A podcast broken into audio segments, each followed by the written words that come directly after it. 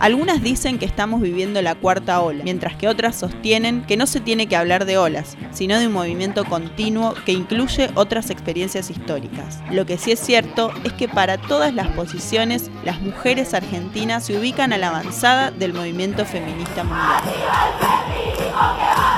En este podcast vamos a recorrer la historia de las protagonistas ocultas que, sabiéndolo o no, iban a marcar a fuego lo que hoy vivimos. Mi nombre es Nazarena Galantini. Mi nombre es Manuel Leiva. Y esto es Historias de Fuego Feminista.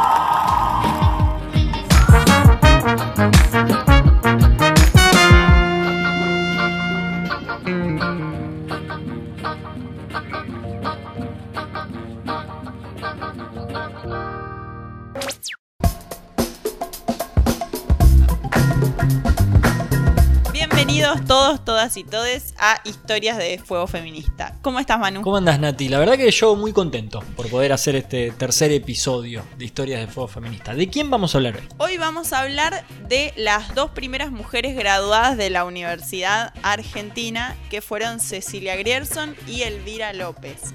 Las primeras mujeres en graduarse en la universidad hace ya 120 años, fines del siglo XIX, principios del el 20, o sea que imaginémonos que en ese contexto para las mujeres no era nada fácil acceder a la educación y bueno, por eso ellas tienen ese mérito de haber sido las primeras en recibirse en la universidad de aquel entonces. ¿Te parece que hagamos un breve repaso de quiénes fueron Cecilia Grierson y Elvira López? Cecilia Grierson nació en Buenos Aires el 22 de noviembre de 1859. Fue profesora y fue además la primer médica de nacionalidad argentina en graduarse en la universidad. Elvira López fue la primera mujer en graduarse de doctora en Filosofía y Letras y en el año 1901 fue la primera en Argentina y en Sudamérica en escribir una tesis sobre feminismo que se tituló El movimiento feminista. ¿Cómo era la universidad en el 1900? En principio era para las mujeres muy restrictiva porque las mujeres no teníamos permitido acceder a la educación superior y si bien no estaba establecido que las mujeres no podíamos estudiar, las trabas eran muy evidentes. Por ejemplo, para poder tener estudios universitarios tenía que tener educación en latín y las mujeres no recibían esa educación en, eh, o sea, en sus estudios secundarios, entonces era como una traba objetiva a la hora de poder acceder. Además, las primeras que consiguieron tener estudios eh, superiores en la universidad también tenían que hacerlo tuteladas por un padre, un marido, lo cual imagínate que hace 120 o más 130, 140 años atrás, eh, no era fácil tampoco conseguir ese permiso de los padres y maridos en un contexto de una sociedad muchísimo más machista que la que vivimos ahora. Eh, entonces, bueno, ya con esas, eh, con esas medidas ya era muy difícil poder acceder. Y después, bueno, todos los prejuicios que había para que una mujer pueda em, entrar en la universidad, pueda graduarse. Está, por ejemplo, el caso de Elida Pasos, que fue la primer mujer que accedió a la universidad que ella quería estudiar la carrera de farmacia y no pudo concretarla por todas las trabas que tuvo en el medio, digamos, y por todos los prejuicios de profesores, de compañeros, era la única mujer. Pero bueno, fue importante porque abrió el camino para que otras como Cecilia Grierson, por ejemplo, puedan entrar eh, y puedan finalmente recibirse, pero obviamente era muy difícil en ese contexto. Muy diferente a la actualidad de la universidad, donde la mayoría en su población son mujeres. Hoy en día sí, la mayoría, de hecho... El año pasado salió un estudio de la Universidad de Cuyo que decía que actualmente el 56% de las personas que estudian en la universidad son mujeres. En muy pocos años creció, más o menos en, en 30, 40 años creció, se invirtió, digamos, ese número, pero de todos modos sigue siendo más difícil para las mujeres graduarse, porque tenemos muchísimos más obstáculos en el camino para poder recibirnos, porque, por ejemplo, las universidades no están preparadas para contener a mujeres que son madres y que tienen hijos a cargo o personas a cargo, y por el rol que tenemos también en la sociedad, siempre somos las mujeres las que tenemos que cuidar de nuestros hijos, las que relegamos las cosas que hacemos por fuera del hogar para, para quedarnos en la casa y para cuidar a nuestros hijos, eh, bueno, una serie, digamos, de cosas que también hacen que las mujeres, si bien seamos la mayor población, seamos las que menos nos recibimos y también las que menos llegamos a cargos jerárquicos en la universidad. ¿Quién fue Cecilia Grierson? Cecilia, bueno, fue hija de una familia de inmigrantes escoceses, eh, ella era la mayor de seis hermanos y pasó toda su infancia principalmente en, en el campo, eh, con su familia en Uruguay y después en Entre Ríos. Y bueno, de adolescente ella tuvo que ejercer de maestra primaria por una cuestión de, la, situación económica de su familia, la empujó a que ella tenga que dar clases en escuelas primarias para ayudar, para contribuir económicamente a su casa.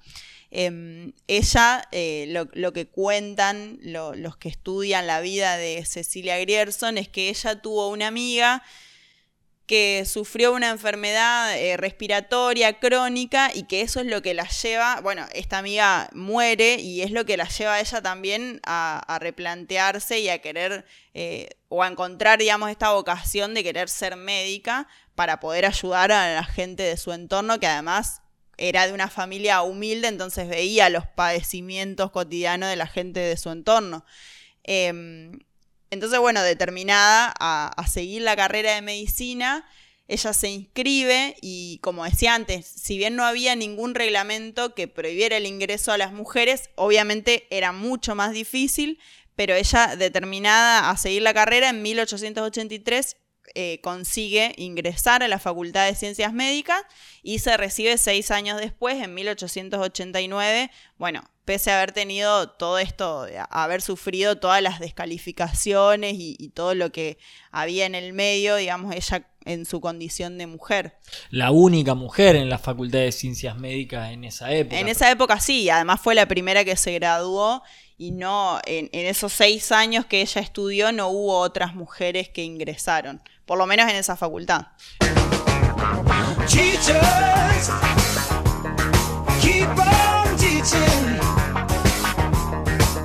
Está el famoso cuadro pintado de la primera cirugía a corazón abierto, donde estrictamente son todos varones quienes ejercen la operación y al tras la participación de las mujeres era eh, desde una posición de metiche o de una posición totalmente auxiliar y no protagonista en el cuadro. Sí, bueno, esto que estamos hablando fue hace 120 años, pero ese cuadro es mucho más reciente. O sea que eh, sigue habiendo, si bien avanzamos muchísimo en, discutir el rol de la mujer, eh, el rol de las mujeres, no solamente dentro de las carreras universitarias, sino en general,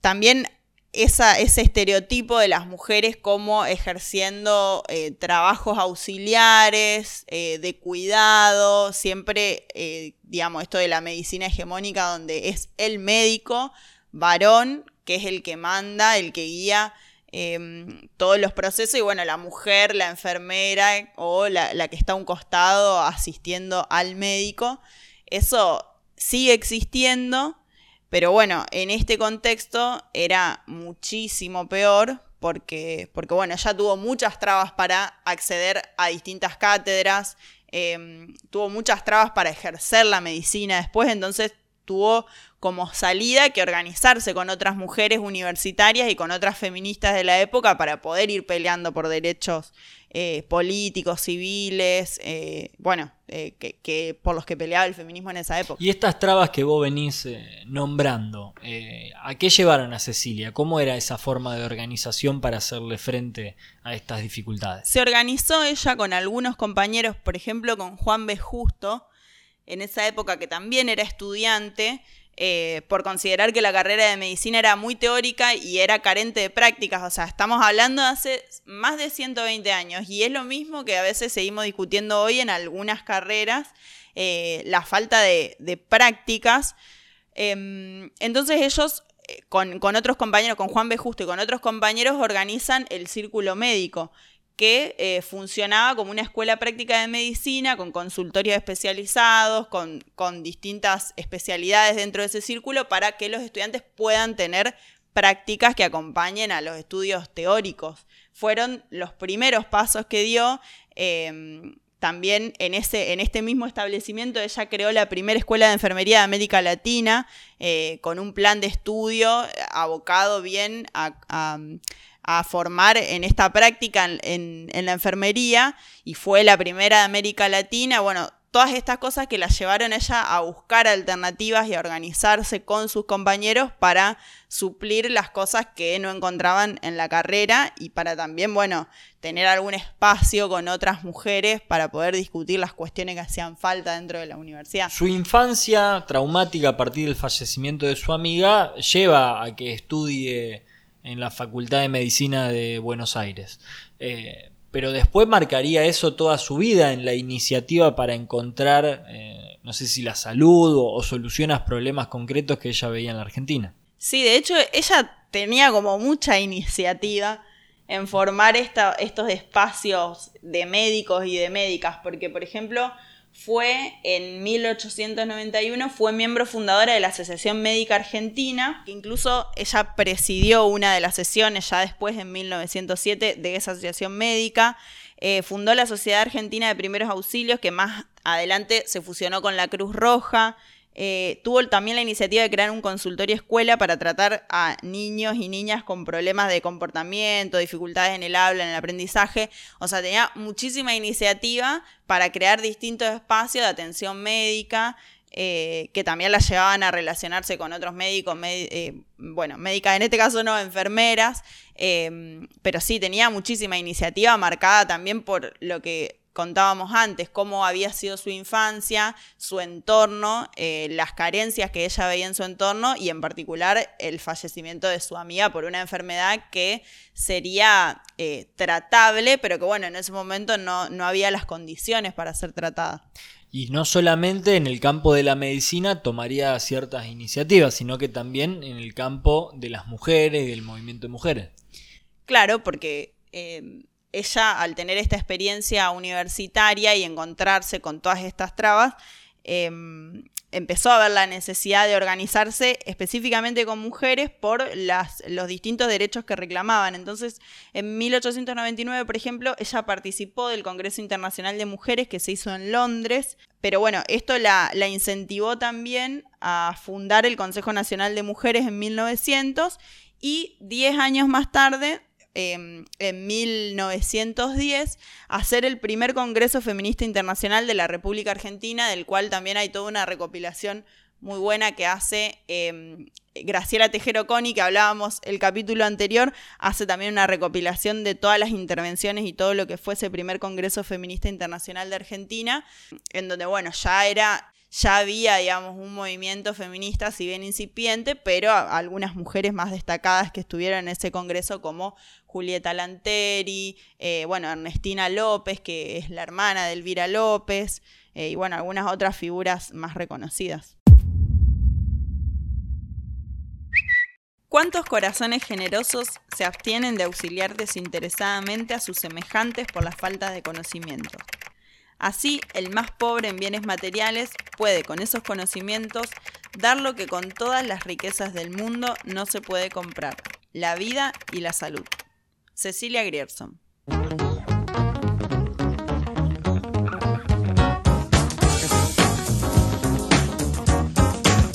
En este primer Congreso Feminista Internacional de la República Argentina, ¿cuáles eran los principales temas de, abordaje de las diferentes mujeres?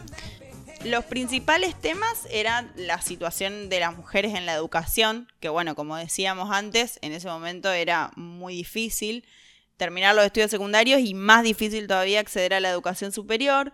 Eh, la legislación, por ejemplo, el abandono de los hijos por parte de los padres, temas que también tienen mucha actualidad algunos, eh, y la necesidad del sufragio femenino, que en ese contexto era una pelea internacional. Recordemos que existían las sufragistas en distintos, eh, en distintos países de Europa, en Estados Unidos, en países de Latinoamérica, estaban las, las sufragistas eh, era un movimiento internacional, entonces era también uno de los principales reclamos. Es increíble empezar a ver cómo todas las historias se van relacionando entre sí. Gabriela Laperrier de Coni, eh, Cecilia Grierson, ahora Elvira López, se van encontrando en diferentes ámbitos eh, y en diferentes luchas compartidas. Y por ejemplo, el primer eh, Congreso Feminista Internacional reúne a por lo menos las protagonistas que hoy tenemos en este podcast. Sí, bueno, eran todas contemporáneas. Entonces, y, como el feminismo tampoco era un movimiento muy grande, era por ahí natural que se vayan conociendo, o se vayan encontrando por estos primeros espacios que organizaban. Por ejemplo, en 1900, eh, Elvira López, junto a su hermana Ernestina, eh, ambas fundan en el año 1900 el Consejo Nacional de Mujeres. Y en el año 1906, las dos hermanas también se suman al Centro Feminista, que era dirigido por una amiga de ellas, Elvira Rawson, de Delepiane, que es eh, una figura también muy interesante para conocer. En este centro feminista había varias participantes, estaban Alicia Moró, Sara Justo, Julieta Lanteri. Em, y bueno, ellas elaboran en este centro feminista un petitorio sobre los derechos para las mujeres, dirigido a la Cámara de Diputados, que bueno, después, varios años después, en 1911, logran eh, algún resultado con este, con este petitorio eh, cuando logran que se apruebe la ley de derechos civiles. Eh, pero bueno, los antecedentes fueron, surgieron en este centro feminista. Y además también estas hermanas, Elvira y Ernestina, habían fundado la Asociación de Mujeres Universitarias, de las cuales también en algún momento va a participar Cecilia Grierson, y que esta Asociación de Mujeres Universitarias son las que después le dan impulso a el Congreso Feminista Internacional de la República Argentina, este que hablábamos, eh, que se realizó en el año 1910. Entonces, bueno, se ve que todas estas mujeres estaban muy comunicadas, muy conectadas entre sí, organizadas y compartían estas experiencias.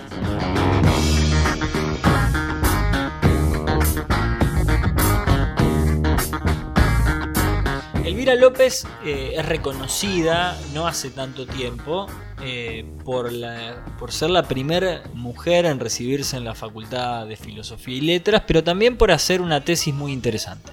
El principal aporte obviamente fue, em, o sea, esta tesis que ella hace que se llama el movimiento feminista, em, es una mirada, o sea, desde un análisis filosófico y analizando las corrientes de esa época, el positivismo, eh, tomando autores, algunos masculinos y otras eh, femeninas de esa época, em, analizar ese movimiento que se venía desarrollando a nivel internacional eh, desde una perspectiva argentina y de cómo era eso acá en Argentina. ¿Cuáles son los principales aportes que tiene esta tesis? Bueno, las mujeres que actualmente la estudian, porque la figura de Elvira López fue rescatada en el año 2009, o sea, hace muy poco, es muy poco lo que se conoce todavía de ella, pero fue rescatada por la Biblioteca Nacional y hay mujeres que hoy en día, por ejemplo, Dora Barrancos, por ejemplo, Victoria Gago, que se dedicaron a estudiarla Dentro de la tesis de Elvira López hay conceptos que eran muy novedosos para la época y que incluso hoy se toman por algunas corrientes del feminismo, como por ejemplo el feminismo queer, que tienen que ver con la creación, digamos, o constitución de un tercer sexo contra el binarismo, digamos, eh, varón-mujer eh, que el feminismo posibilitaría de algún modo. Y eso es muy novedoso para la época, donde, como decíamos, es muy incipiente el feminismo. Plantear la posibilidad de que exista un tercer sexo es completamente revolucionario y rebelde también eh, con respecto a ante quién estaba planteando eso. Y bueno, son conceptos que hoy eh, están bastante tomados por algunos sectores del feminismo y que son, están muy buenos para, estudiar y para estudiar esa tesis en particular y profundizar cómo era, eh, cómo ella hizo para llegar a ese concepto. ¿Cuál es el legado entonces de Cecilia Grierson como la primera médica argentina y de Elvira López como la primera filósofa en nuestro país? El legado principal es haberse animado a romper los prejuicios de la época y inscribirse en las carreras, en estas carreras de las que finalmente lograron recibirse con muchos obstáculos en el medio, pero que fueron eh, las bases para que después las mujeres empiecen a ingresar cada vez más y bueno, eh, muchos años después ingresar en masa a la universidad. También nos dejaron como enseñanza eh, estas primeras organizaciones feministas o organizaciones de mujeres específicas de la universidad que discutían y trataban temas universitarios, como la Asociación de Mujeres Universitarias, por ejemplo, que discutían cómo tenía que ser la educación para las mujeres universitarias. Que muchas de esas cosas hoy en día las seguimos debatiendo, a pesar de que hayan pasado tantos años, eh, las seguimos discutiendo al interior de las facultades y bueno, tienen su origen también en estas compañeras que se organizaron por primera vez. El feminismo era un problema sobre el que había que pensar, y que fuera una joven universitaria la que lo encaraba, demuestra una vez más que si las mujeres no se ocupan de sus temas, los cambios son más problemáticos y lentos. Nora Domínguez. Las mujeres universitarias siempre fuimos las que aportamos al desarrollo y a la investigación de nuestro país, las que ayudamos a los premios Nobel, las que ayudamos a los avances científicos, pero muy pocas veces fuimos reconocidas nosotras mismas con esos logros. Quizá los ejemplos de Elvira y de Cecilia sirvan para que de una vez por todas seamos reconocidas por el trabajo que hacemos.